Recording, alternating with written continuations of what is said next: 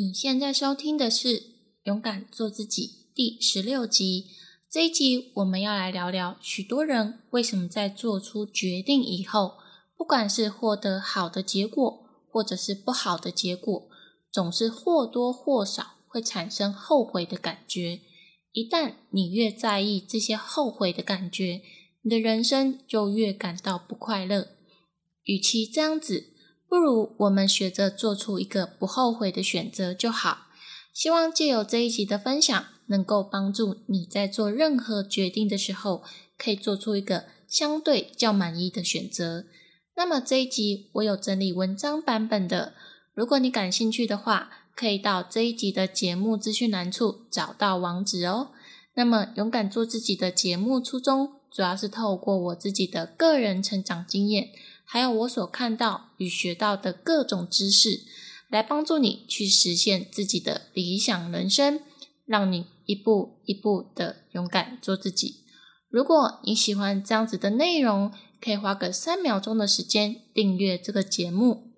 三、二、一，那我们就开始今天的节目内容吧。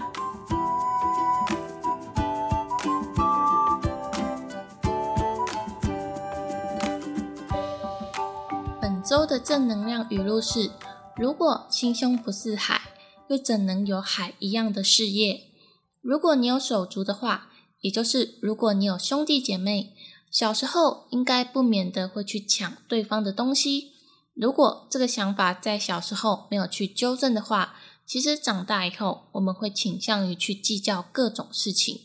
有时适当的计较能够为自己争取权益。可是太常计较，反而会让自己失去朋友，失去信任。所以适时的学着释怀，减少烦恼，能够让人生快乐一点。也学着去原谅他人，也许会让自己有一点吃亏，可是，在别人心里会默默的记住你宽广的心胸，在未来有一天会回报在你身上。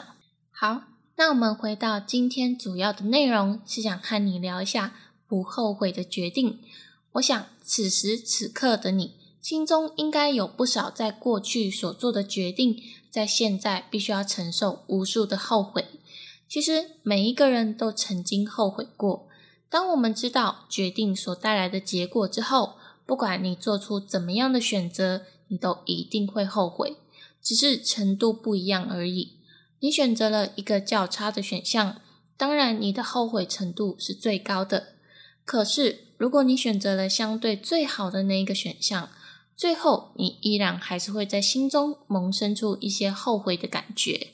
这是因为我们人都比较贪心一点，希望好还要再更好。可是，往往就是因为这样子的贪念，让我们一直不断的陷入在后悔的陷阱中。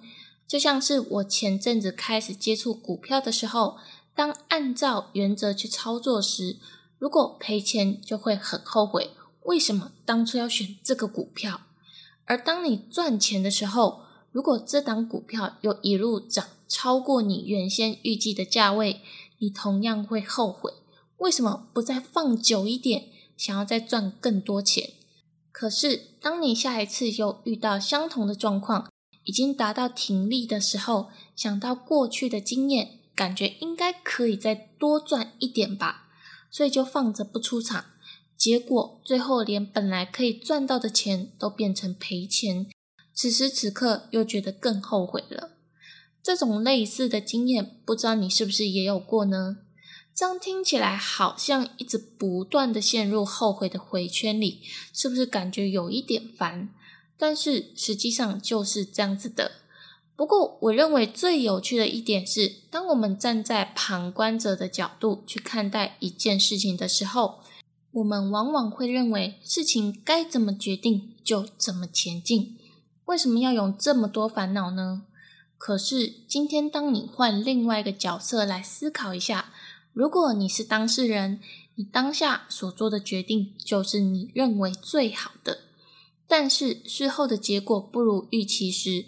身为当事者的我们，会对于痛苦的感受特别深刻，让我们忽略了其实当下所做出的决定，对于我们现阶段来说是最好的。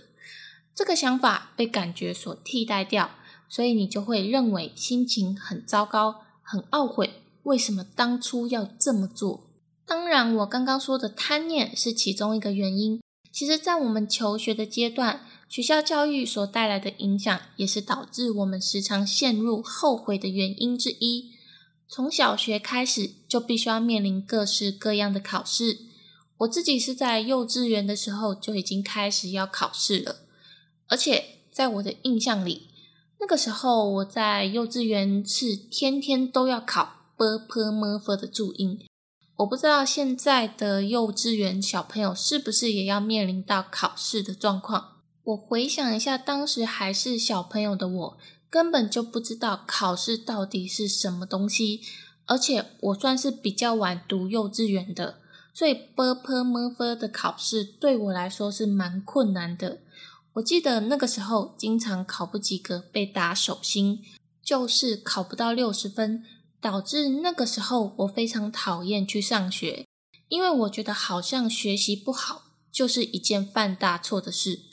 而且考试卷上的成绩好像是在否定我这个人，老师打在我手心上的每一个疼痛，都在提醒着我，就是因为不够好，所以就要被接受惩罚，算是一个阴影吧。我还蛮讨厌这样子的学习环境。不过这有点像题外话了。我要说的是，我们小时候就已经开始接触到考试这个东西。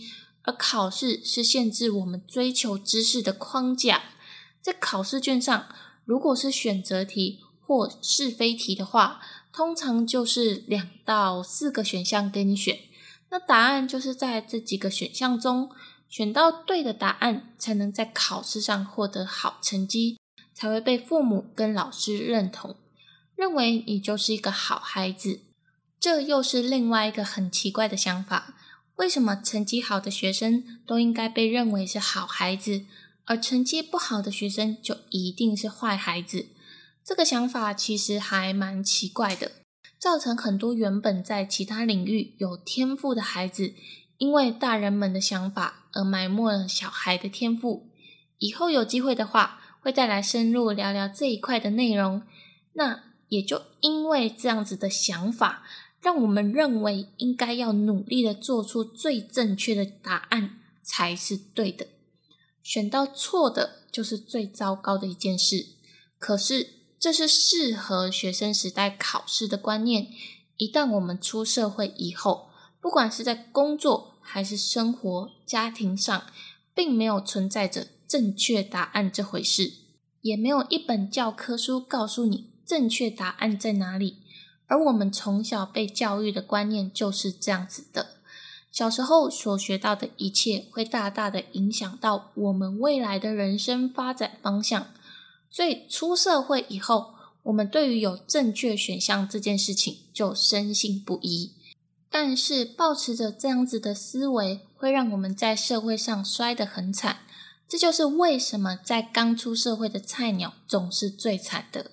因为职场菜鸟都是用学校的那一套思维套用在出社会后的生活，也是造成我们经常在做决定的时候，时常感觉到不满足。因为我们总是认为一定有一个最正确、最好的选项可以选择，现在选的这个选项一定不是最好的。目前看起来，当我们在面对一件事情的时候，又是一个迫切需要做出决定的事情。我们所做的任何一个决定都有可能会造成不如预期的结果。可是，我们可以从现有的决定中选出一条对于我们来说相对比较好的选项，也就是说，选择一个比较不后悔的选择。因为就像刚刚所说的，其实每一个选择在最后，我们总是会产生一些后悔的想法，只是程度不一样。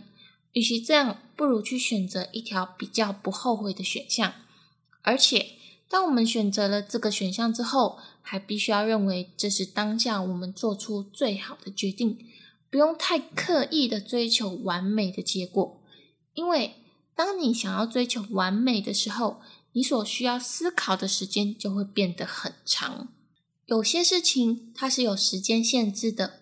一旦错过当下决定的时间点，所呈现的结果就会大打折扣，而且还必须要考虑到你在思考的过程中所需要花费的时间成本，以及产生的烦恼需要花心力去排解。所以我会认为，去选择做一件不后悔的事，其实就已经是一个最好的选择。刚刚所说的不后悔的决定，是在于我们必须要去选择做一件事情上面。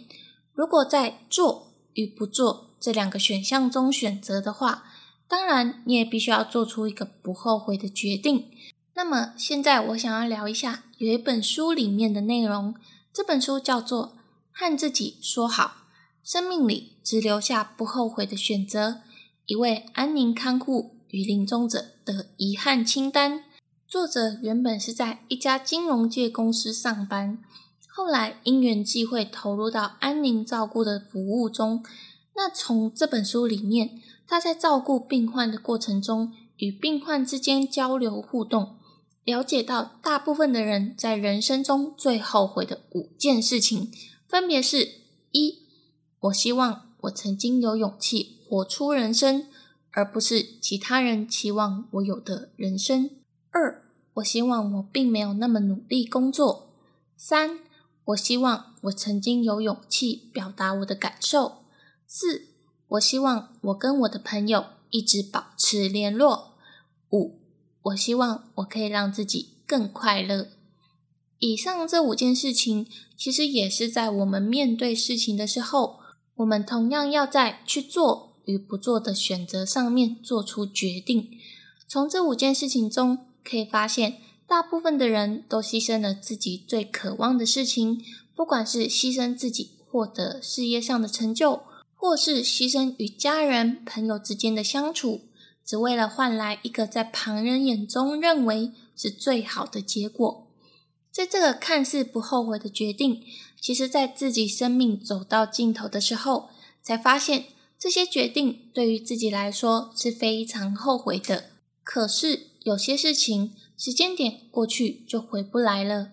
虽然讲的有一点严重，但是做出一个不后悔的决定，不管是在选择事业、工作、生活上，其实最终都是在为我们自己的人生做出最好的选择。也许现在的你可能也正面临了做决定的时刻，在下决定以前，问问自己的心，这是不是一个让你不后悔的决定？如果是，那就去做吧；如果不是，那请先想一想自己想要的结果是怎么样的，评估做出哪一个决定会比较接近理想中的结果。一旦做出决定，不管结果如何，也不要有后悔的想法，因为有的时候你所做的决定就是上天给你最好的安排。好的，希望今天的内容可以帮助到你。也非常感谢你的收听，因为有你的收听，才能让我更有动力去做勇敢做自己的 podcast 节目。